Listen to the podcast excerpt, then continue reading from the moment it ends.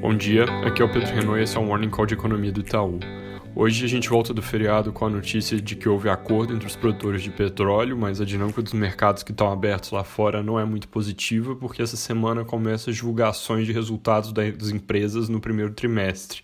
E aí os investidores se preparam para resultados bem feios causados pelo Covid. Além disso, o corte de produção que foi acordado, ele apesar de ser grande, cerca de 10 milhões de barris de petróleo por dia, não parece ser o suficiente para compensar a queda da demanda global. Então, preços de combustíveis no geral devem continuar relativamente baixos.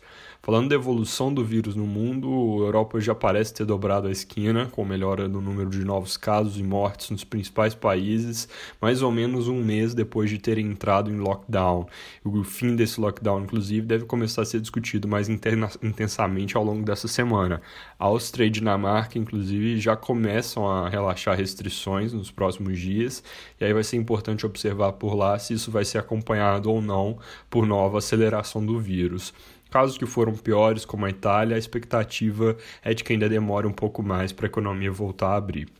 Nos Estados Unidos também parece que o vírus está próximo do pico, em um nível mais baixo e um pouco mais cedo do que era esperado inicialmente pelas previsões que a Casa Branca tem usado.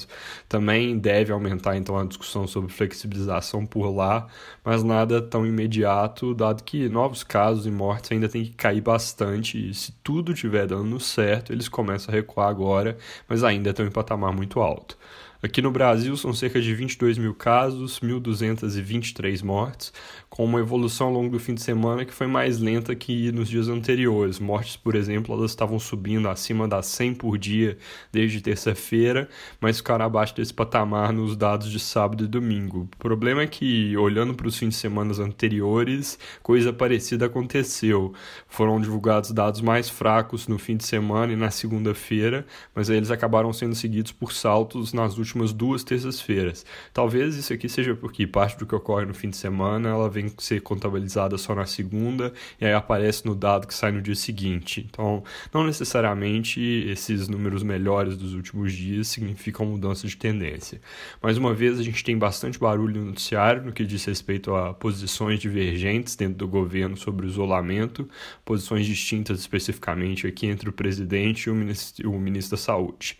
Essa semana, destaque deve ser Câmara e Senado, com vão ficar no foco ali do noticiário, porque tem votações importantes. No Senado é a PEC do orçamento de guerra, que está marcada para hoje. Tem algum risco de ser adiada por falta de acordo, mas boas perspectivas, principalmente a falta de acordo aqui sobre a parte que dá novos poderes ao Banco Central.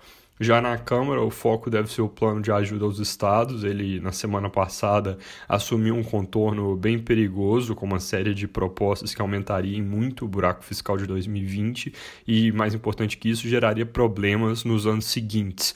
Algo que se vira realidade pode acabar comprometendo toda a dinâmica positiva pós-reforma da Previdência de fiscal controlado, juros baixos e recuperação da economia.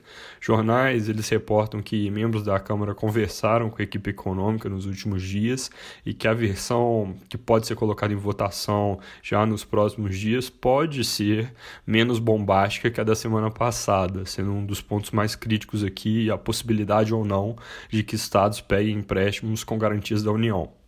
O Ministério da Economia tentou fazer uma proposta substitutiva a essa, com cerca de 40 bi em ajuda pontual para combater a crise. A ideia é então trocar um pacote pelo outro e com isso evitar a bomba estimada ali em até 220 bi.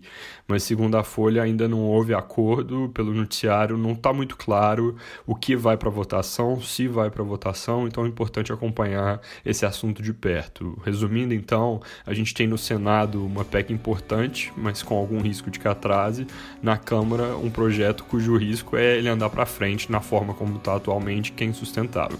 É isso por hoje, bom dia e boa semana.